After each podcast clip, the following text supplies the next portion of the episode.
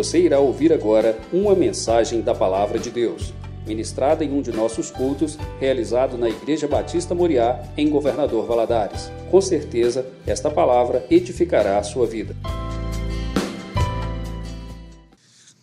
Nós vamos ler aí a partir do versículo 1, que fala assim: Tinha Ezequias 25 anos de idade quando começou a reinar, e reinou por 29 anos em Jerusalém. E era o nome da sua mãe Abia, filha de Zacarias. E fez o que era reto aos olhos do Senhor, conforme tudo fizera Davi, seu pai. Ele, no primeiro ano de seu reinado, no primeiro mês, abriu as portas da casa do Senhor e as reparou.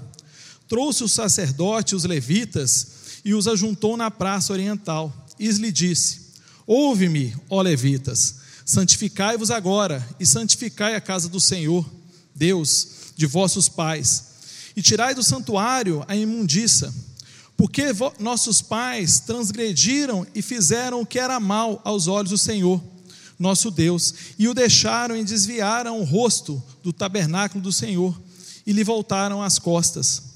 Também fecharam as portas do alpendre e apagaram as lâmpadas, e não queimaram incenso, nem ofereceram holocaustos no santuário do Deus de Israel. Pelo que veio grande ira do Senhor sobre Judá e Jerusalém, e os entregou à perpetuação, à perturbação, à assolação e o assobio, como vossos estáis vendo com os vossos olhos porque eis que os nossos pais caíram à espada, e os nossos filhos, as nossas filhas, as nossas mulheres estiveram por isso em cativeiro.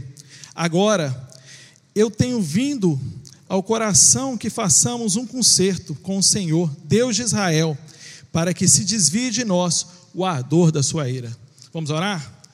Senhor, pedimos, Senhor, que o Senhor fala aos nossos corações essa noite que a tua palavra, Senhor, produza frutos e que ela possa nos edificar. Senhor, eu coloco-me agora à disposição do Senhor para trazer a mensagem que o Senhor quer falar aos seus filhos. É o que eu te peço, em nome de Jesus. Amém. O tema da minha mensagem nessa noite é o poder da decisão.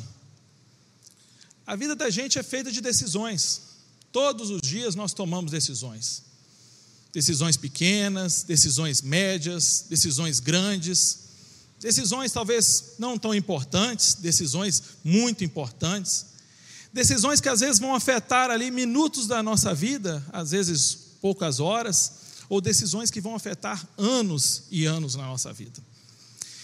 E eu vejo que quando cai sobre nós problemas, quando nós estamos enfrentando dificuldades, quando estamos passando por terremotos, como cantamos aqui essa noite, precisamos tomar decisões de como vamos enfrentar esses problemas. Como a gente vai agir mediante a esses problemas. Tem gente que às vezes vai se esconder dos problemas, mas tem pessoas que decidem olhar para frente, tem pessoas que decidem seguir em frente, tem pessoas que decidem desviar das diversidades da vida e tem decidido diariamente sobreviver aos problemas. E é nesse intuito que eu quero trazer essa palavra nessa noite. Porque a forma que você enxerga a situação vai ser a forma como você vai agir nela. A ótica que você vê o problema, que você vai vai ser a forma que você vai tomar as decisões. Eu, por exemplo, quando eu estou pregando assim, que eu vejo alguém saindo, eu já olho e falo assim: olha, tá tão bom que já vai chamar mais gente para escutar. É a forma que você age, é a forma que você quer decidir ver aquela situação.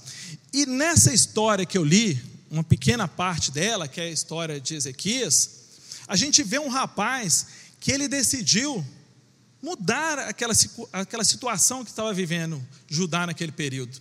A gente vê um rapaz com 25 anos de idade que assume um trono todo destruído, problemático, ele não tinha exército, não tinha dinheiro, ele vivia vassalo de um outro país, ele, ele era escravo da Síria, por assim dizer, ele tinha que pagar tributos, um governo arruinado, mas ele decide enxergar a situação de forma diferente. E é sobre a vida de Ezequias que eu quero refletir com você sobre, nessa noite. E a gente tirar exemplos da vida dele, para que nós possamos agir como Ezequias. Mas para me contar a história de Ezequias, eu tenho que voltar um pouquinho na história, para explicar para você por que, que o país estava vivendo aquela situação. Ezequias se tornou rei com 25 anos após a morte do seu pai, Acás. Acás era um homem, um rei terrível. Ele foi uma catástrofe.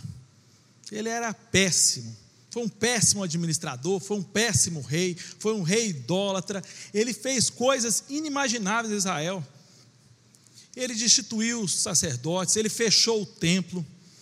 Ele se tornou, ele, ele se tornou escravo, né? se tornou vassalo do, da Síria para não ser destruído, e com isso ele teve que pagar altos tributos à Síria.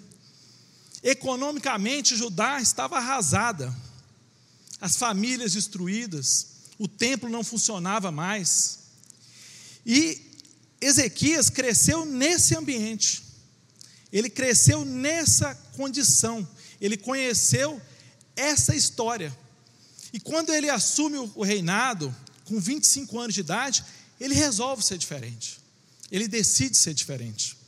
E a primeira coisa que eu quero mostrar para você nessa noite, primeiro exemplo que eu tiro da vida de Ezequias, é que a herança só será sua apenas quando você decidir tomar posse dele. A herança só será sua quando você decidir tomar posse dela. Não sei se você sabe, você pode receber uma herança, mas você pode abrir mão dela. Você não é obrigado a ficar com a herança. Você pode, ah, um tio seu morreu e deixou uma casa, e você vê que aquela casa é um problema, aí você abre mão daquela casa. Se não tiver um outro parente que receba a casa, quem fica com a casa é o Estado. Então, Ezequias, ele viveu, vendo o pai dele, viver aquela situação problemática. Mas a primeira atitude que Ezequias decide é ser diferente do seu pai. Então, Ezequias, ele cresceu vendo a derrota, a humilhação, ele viveu no meio daquele caos. Ele sabia que o trono não tinha dinheiro, ele sabia que as finanças estavam destruídas, ele sabia que o reino não possuía exército, mas ele toma uma decisão. Ele quer ser diferente do pai dele. E às vezes a gente vê pessoas presas a heranças, as situações vividas pelos pais, vividas pela sua família. É, a gente, eu já conversei com pessoas que falam assim: ah, Fernando, lá em casa todo mundo teve câncer. Minha tia teve câncer, minha avó teve câncer, minha mãe teve câncer. Muitas pessoas morreram de câncer, e eu sei que o meu destino é morrer de câncer. Tem pessoas que falam assim: lá em casa todo mundo separou, nenhum casamento lá em casa deu certo. Eu tenho certeza que o meu casamento vai, não vai dar certo. Então, o que eu quero dizer para você nessa noite, quem determina como você vai viver é você, e não as circunstâncias que estão ao seu redor. Quem determina como vai ser a sua vida é você. Não interessa como seu pai foi, não interessa a vida que ele levou, não interessa a vida que os seus pais tiveram, não, não interessa os problemas que houveram passado. Quem toma e dá destino à sua vida é você. Ezequias é um exemplo disso. Olha no, comigo aí no versículo 10. Olha o que, que ele vai falar. Primeiro ele vai, ele vai fazer ali todo um diagnóstico do reino. Vamos ler ali a partir do versículo 6. Ele vai falar assim, ó. Ele vê que a situação está difícil, e ele falando para o povo, porque nossos pais foram infiéis e fizeram o que era mal aos olhos do Senhor, nosso Deus, e o abandonaram desviaram o seu rosto do tabernáculo do Senhor e lhe viraram as costas. Também fecharam as portas do pórtico, apagaram as lâmpadas do, do, do, do santuário, né? não queimaram incenso, nem ofereceram holocaustos no santuário ao Deus de Israel. Por isso a ira do Senhor veio sobre Judá e Jerusalém, e ele os transformou em objeto de espanto, de horror, de vaias, como vocês estão vendo com seus próprios olhos. Primeira coisa que Ezequias faz é o diagnóstico da situação. ele vê que aquela situação que o povo estava vivendo era por causa do que os pais tinham feito. Mas ele decide, vamos mudar essa situação. Aí no versículo 10 ele vai falar: Agora estou resolvido a fazer uma aliança com o Senhor, Deus de Israel, para que o furor da sua ira se afaste de nós. A segunda coisa que eu aprendo com Ezequias, não importa que você tenha dinheiro, não importa se você está sem dinheiro, não importa se você está passando alguma dificuldade, não importa se você está com um problema de saúde, o que você precisa na sua vida é a presença do Senhor. Ezequias decidiu que ia seguir o Senhor. Você precisa de Deus na sua vida. É isso que nós precisamos. Ele sabia que ele podia não ter dinheiro, ele podia saber que o trono estava falido, ele podia saber que não tinha exército, mas a primeira coisa que ele decide é: eu vou fazer uma aliança com o Senhor. Quando nós estamos passando por situações difíceis, nós precisamos entender que a nossa aliança é com Deus, que o nosso Deus é poderoso para mudar essa situação, e que não interessa o que você está vivendo, não interessa o que está passando à sua volta, não interessa como você está levando essa situação, mas o que você precisa é de Deus na sua vida. E Ezequias abriu o templo, ele falou: Olha, não vamos fazer reforma financeira, reforma tributária, nós não vamos preocupar aqui em, em, arrecadar impostos, nós vamos preocupar aqui em reconstruir o exército, nós vamos preocupar primeiro naquele que pode mudar a nossa situação, que é Deus, e com Ele nós vamos fazer uma aliança. Então, eu vejo que Ezequias consegue mudar a história dele, porque ele faz um compromisso com Deus. Quem pode mudar a sua história é você, porque o que depender de Deus, ele já mudou. Você precisa tomar decisões, você precisa tomar uma, uma decisão certa na sua vida, você precisa romper com os paradigmas. Faça uma aliança com o Senhor, busque o Senhor, não importa o problema. Como eu falei, Ezequias não, ele sabia que ele não precisava do dinheiro, ele não precisava do exército, mas ele precisava de Deus junto com o povo. E ele decide isso. Terceiro ponto que eu acho fantástico na vida de Ezequias, e está no versículo 2. Bom, lê comigo aí. Ezequias fez o que era reto aos olhos do Senhor, segundo tudo o que Davi, seu pai, havia feito. Davi era pai de Ezequias? Não. Pai de Ezequias era Acás. Mas Davi era ancestral. Né? Ezequias era descendente de Davi.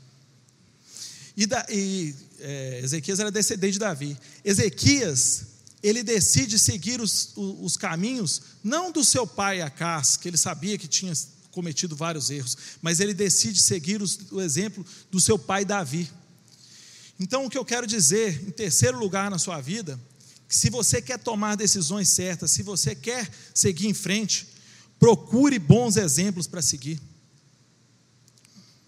Sempre vão existir pessoas boas e pessoas más perto de você. A escolha de quem vai seguir é sua. Sempre vai existir pessoas que vão te levar para bons caminhos e pessoas que vão te levar para maus caminhos. A escolha é sua. Ezequias escolheu seguir os passos de Davi, não de Acás. Ele decidiu seguir os passos daquele que ele sabia que tinha bons exemplos. E quando você achar que não tem exemplo positivo perto de você, volte para a Bíblia. A Bíblia é recheada de bons exemplos. Aqui nós encontramos famílias que deram certo, nós encontramos casamentos que deram certo, nós encontramos pessoas que foram bem-sucedidas, que erraram. A Bíblia é fantástica por isso, porque ela aponta os erros, mas mostra que aqueles que decidiram seguir adiante com Deus deram certo. Ezequias comeu, cometeu erros também, mas ele queria seguir os caminhos certos. Quarto, que eu quero falar para você nessa noite, está no versículo 3 Leia comigo aí, ó. No primeiro ano do seu reinado, no primeiro mês, abriu os portões da casa do Senhor e os reparou. Eu acho fantástico nesse comecinho aqui, que fala assim, ó, no primeiro ano, no primeiro mês, Ezequias não deixou para amanhã o que ele podia fazer hoje. Quem quer mudar, não espera amanhã, muda hoje. Quem quer mudar, não espera amanhã, não espera, ah, amanhã eu vou resolver isso, ah, amanhã eu vou fazer um regime, ah, amanhã eu vou reconciliar com aquele amigo, amanhã eu vou reconciliar com a minha esposa. Não, quem é decidido, decide hoje. Quem quer fazer, faz hoje.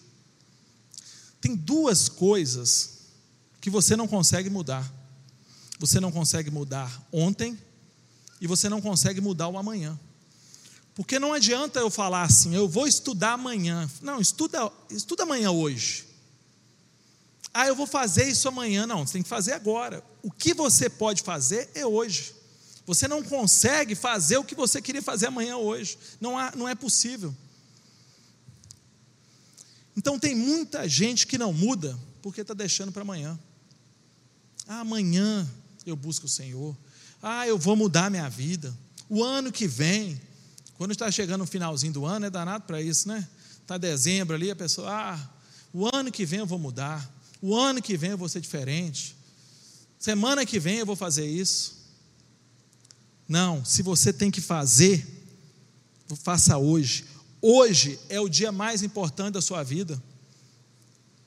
Porque nós não sabemos nem se teremos amanhã. Nós não conhecemos amanhã. Se você quer mudar, se você quer tomar decisões, tome hoje. Se você está em dúvida, tome essa decisão hoje. Uma decisão sua pode mudar a sua história. E Ezequias fez isso. Ezequias não esperou passar algum tempo, não. Vamos aqui planejar a abertura do templo. O texto é claro. No primeiro ano, do primeiro mês. Eu acho que ele não abriu no primeiro dia do reinado, mas no primeiro mês, nos primeiros 30 dias, ele reabriu um templo que estava fechado há anos. Ele decidiu. Ele tomou uma atitude. Então, se você tem que tomar decisões na sua vida, não deixe para amanhã. Pare de postergar. Pare de deixar para depois. Tome decisões hoje na sua vida. Vamos caminhar um pouquinho aqui. Quero mostrar para vocês aqui no capítulo 30, segundo Crônicas 30, tá assim. Ezequias convida todo o povo para vir a Jerusalém, é o título, né? Ezequias convida todo o povo para vir a Jerusalém para celebrar a Páscoa. Eu não vou ler o capítulo todo, mas esse capítulo conta que Ezequias ele vai mandar cartas para todas as tribos de Israel, porque ele tinha decidido que iria fazer a celebração da Páscoa. Né? A Páscoa é o memorial que Deus deixou ali para o povo, que relembra a, a saída do povo do Egito, né? quando eles eram escravos no Egito. Então, a, a, a quinta coisa que Ezequias fala para mim e fala para você nessa noite é o o Deus que fez é o mesmo Deus que faz. O Deus que fez é o mesmo Deus que faz. Por que, que Ezequias fez questão de celebrar a Páscoa? Ele queria, com aquele memorial, trazer à memória daquele povo o que Deus já tinha feito com aquele povo lá no Egito, tirando eles de uma situação muito pior, quando eles eram escravos no Egito. E ele conseguiu vencer o Faraó, ele tirou aquele povo dali, levou para a terra que ele tinha prometido. Então, com a celebração da Páscoa, Ezequias queria trazer a memória daquele povo, o que Deus já tinha feito no meio deles. Isso é importante? É, porque a nossa memória é curta. A gente depara com um problema, e às vezes a gente fraqueja naquele problema, e às vezes nós já enfrentamos problemas muito maiores no passado, e nós vencemos os problemas, Mas chega um determinado problema que nos derruba. Por que, que Deus estabelece memoriais? Para que nós possamos relembrar o que Deus fez na nossa vida. É importante a gente relembrar, a gente buscar na memória. Tem uma música que fala isso, né? Vou buscar a memória o que me dá, o que me traz esperança. Ezequias queria levar aquele povo a relembrar o que Deus já tinha feito no meio do povo de Israel. Porque ele abriu o templo, ele voltou a fazer a celebração, mas aquele povo era um povo ainda desconfiado, era um povo sofrido, era um povo oprimido. Então ele queria mostrar ao povo, trazer à memória deles o que Deus já tinha feito no passado. Isso traz para a minha vida, para a sua vida, que nós devemos relembrar o que Deus tem feito. Tem um outro cântico que fala, né? Quantas bênçãos, quantas bênçãos são recebidas da divina mão, uma a uma, todas de uma vez. Aí eu esqueci o resto. Obrigado, Rita. Você está de máscara, ficou difícil de eu entender, mas eu lembrei aqui o um pedacinho, pelo menos o ritmo deu para lembrar. Mas o que, que essa música quer trazer para nós? Contar.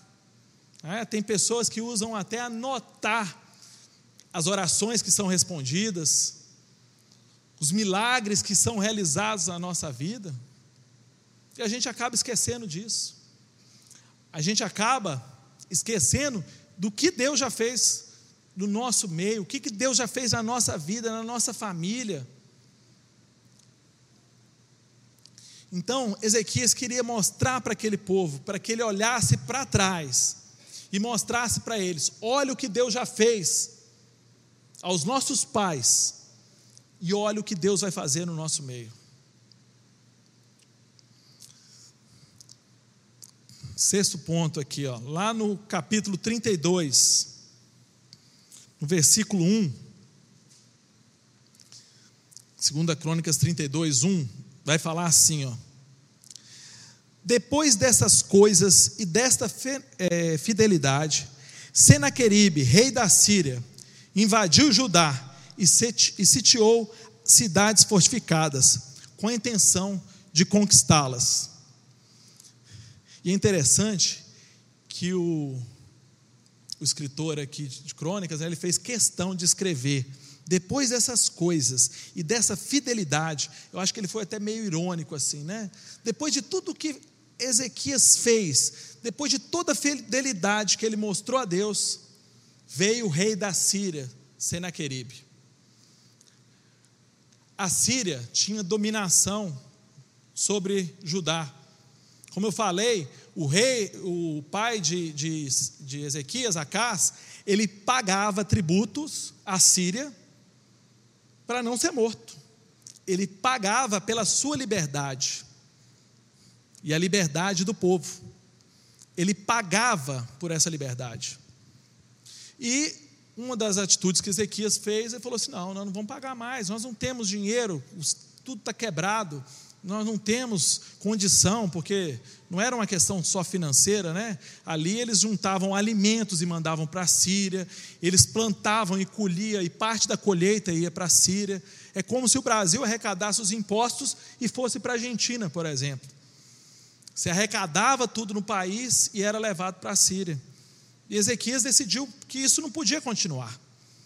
Só que é, Senaqueribe, que era o rei na época, né, era filho do rei que tinha é, vencido a casa, que era o Tiglates, é, Tileser, ele falou: não, vamos lá e vamos mostrar para Senaqueribe quem é a Síria. E a Síria era um povo altamente, eles eram maus. Pensa um exército mau, eles plantavam terror mesmo. Quando eles invadiam um, país, eles faziam questão de matar crianças, matavam cidades inteiras. Os reis eram empalados e levados na frente do, da batalha, eles eram terríveis mesmo. É, conta a história que era um dos exércitos mais traiçoeiros e mais mal da história. E esse homem se levanta contra Judá. E é interessante que, como eu falei aqui, o escritor fez questão de falar que depois de que é, é, Ezequias foi fiel, veio Senaqueribe. E às vezes parece que isso acontece na nossa vida, né? Parece que tudo está tá sendo um complô contra nós, as coisas estão indo bem, eu tenho seguido o Senhor, eu tenho louvado, eu tenho feito as coisas, mas tem dado errado na minha vida. E mesmo assim, é, Ezequias ficou fiel ali. Por quê? Porque o sexto ponto dessa mensagem é: o deserto mostra quem somos. Esse eu copiei da mensagem de domingo, né, que o senhor pregou. O deserto vai mostrar quem nós realmente somos. Se realmente nós somos fiéis, se realmente nós temos sido fiéis, nós temos feito uma aliança com Deus, ou se realmente, quando aparecer o problema, nós vamos correr. E é interessante que lá no versículo 7, Ezequias dá a resposta, olha, 32, 7. Ele vai falar para o povo: sejam fortes e corajosos, não tenham medo, nem se assuste por causa do rei da Síria, nem por causa de toda a multidão que está com ele, porque conosco está alguém que é maior do que o que está com ele. Com ele está o braço de carne, mas conosco está o Senhor, o nosso Deus, para nos ajudar, para nos guerrear as nossas guerras. Ezequias não tibiou, ele não fraquejou, ele falou: não, está vindo aí uma multidão, quem está conosco é muito maior do que eles. Nós não precisamos de exército, nós não precisamos de dinheiro, nós não precisamos de nada, mas nós precisamos da presença do Senhor, porque se o Senhor está conosco, a nossa situação vai mudar. É nesse momento que nós vemos que realmente as pessoas que são fiéis a Deus, é nos momentos das dificuldades, nos momentos que os problemas aparecem, é que a gente vê aqueles que, que eu estou na situação difícil, mas eu louvo a Deus, eu estou bem, eu louvo a Deus, eu estou com problema financeiro, mas eu agradeço a Deus, a minha família está bem, eu louvo a Deus, a minha família está mal, eu oro a Deus, eu busco a Deus. Não vai ser um problema que vai me fazer afastar do Senhor. Ezequias retifica o seu compromisso do início do seu reinado. Ele não recua no deserto ou na situação difícil, ele continua firme. E ele vai e busca o Senhor. E o sétimo ponto que eu quero trazer nessa noite, como eu falei, tem hora que parece que está tudo indo, que está tudo bem com Deus, mas as coisas parecem dar problema.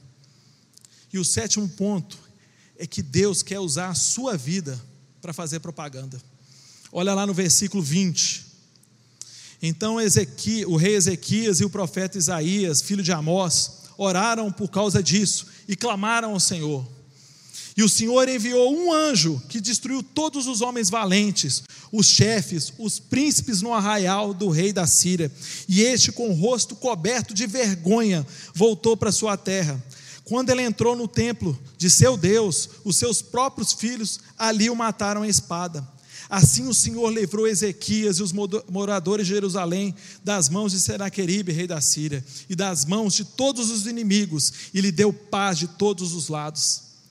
Às vezes você faz tudo certo, mas parece que está tudo dando errado. Sabe por quê? Porque Deus quer mostrar para os outros o que Ele vai fazer na sua vida. Se as dificuldades, se os problemas não têm autoridade na minha vida para me destruir, eles são para me promover. Quem promoveu Davi? Gigante Golias. Quem promoveu Daniel? Os leões. Quem promoveu os amigos de Daniel? A fornalha. Quem promoveu Ezequias? Senaqueribe. É nos momentos de dificuldade que Deus vai mostrar aos outros o que Ele vai fazer na sua vida. É nos momentos que você vai passar as maiores situações difíceis, é que Deus vai mostrar para os outros o que Ele tem feito na sua vida. lá no versículo 23, vai falar assim, ó. Olha como que mudou a história de Ezequias. Muitos traziam presentes a Jerusalém ao Senhor e coisas preciosíssimas a Ezequias, o rei de Judá. De modo que depois disso, ele foi exaltado à vista de todas as nações. Deus mudou a história de Ezequias. Deus mudou a história de Judá, porque um homem decidiu ser fiel a ele. E esse um homem, ele não ganhou aquela batalha sozinho. Ele trouxe um povo junto com ele. Ele serviu de exemplo para todos aqueles de Judá ali. Ezequias não venceu ele, ele venceu junto com todo o povo de Judá. Deus quer trazer vitórias para a sua vida, para mudar a vida da sua família, para mudar a vida da, da sua empresa, para mudar a vida daqueles que estão perto de você.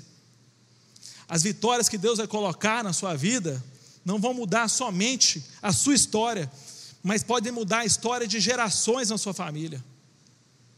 Basta ser fiel. Ezequias foi fiel. Ele começou o reinado fiel. Ele fez festa e ele estava fiel. Veio o problema, ele continuou fiel. E Deus honrou a sua fidelidade. Para fazer uma aplicação final aqui, quero dizer para vocês que muitas vezes nós vamos deparar por situações onde as demandas vão tentar roubar a essência do que nós precisamos. Por muitas vezes vai aparecer que você precisa mais de dinheiro do que de Deus, mais de saúde do que de Deus, mais do que uma vacina do que de Deus.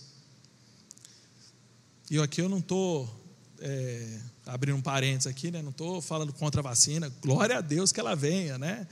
Eu, se ela vier, vai ser muito bom, mas ela não pode dominar também a nossa vida, né? Eu tenho um amigo que ele fica perto de mim e fala: Fernando, você acha que a vacina chega agora em janeiro? Você acha que vai ter seringa? Você acha que a vacina chinesa vai ser boa? Você acha que a inglesa vai ser boa? Você acha que ela vai chegar na temperatura certa? Você acha que vai dar certo? Fala, meu amigo, eu não vivo por vacina, eu vivo pelo Senhor dos Exércitos pelo Deus da cura. Não que eu não acredite na vacina, acredito, creio. E graças a Deus que levantou cientista para que fizesse a vacina, para que ela viesse. Mas ela não dirige a minha vida, ela não vai dirigir o meu coração. Vai ter momentos que você vai pensar que uma restauração, seja da sua família, seja da sua empresa, seja dos seus negócios, vão ser mais importantes do que Deus.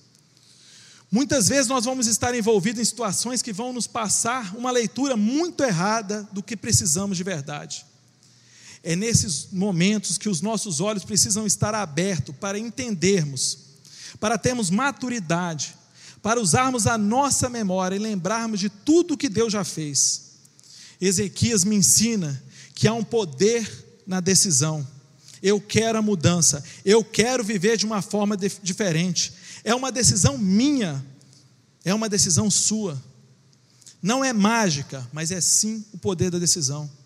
Eu quero viver com Deus. Deus vai ser o centro da minha vida. Deus vai ser o centro do meu ministério. Deus vai ser o centro da minha empresa. Deus vai ser o centro da minha família. Que você possa colocar isso no seu coração e descobrir que mais do que qualquer solução, você busque primeiro a Deus. Amém? Vamos orar? Senhor, louvamos, exaltamos o teu santo nome, Senhor. Somos gratos, meu Deus, por termos essa certeza que o Senhor é aquele que, quando está na nossa frente, nada, nada pode nos afetar. E mesmo que as circunstâncias ruins vierem, cremos que o Senhor conduzirá-nos à vitória Cremos que o Senhor tem a melhor decisão, que aquilo que o Senhor decidir para nós, amém. Temos que crer que é sempre o melhor. Senhor, traga ao nosso coração essa decisão de tomarmos hoje uma decisão perante o Senhor, de decidirmos fazer uma aliança com o Senhor e mudarmos radicalmente, às vezes, os nossos pensamentos, a nossa visão equivocada. Senhor, te agradecemos por tudo. Te agradecemos por cada vida aqui presente nessa noite, em nome de Jesus. Amém.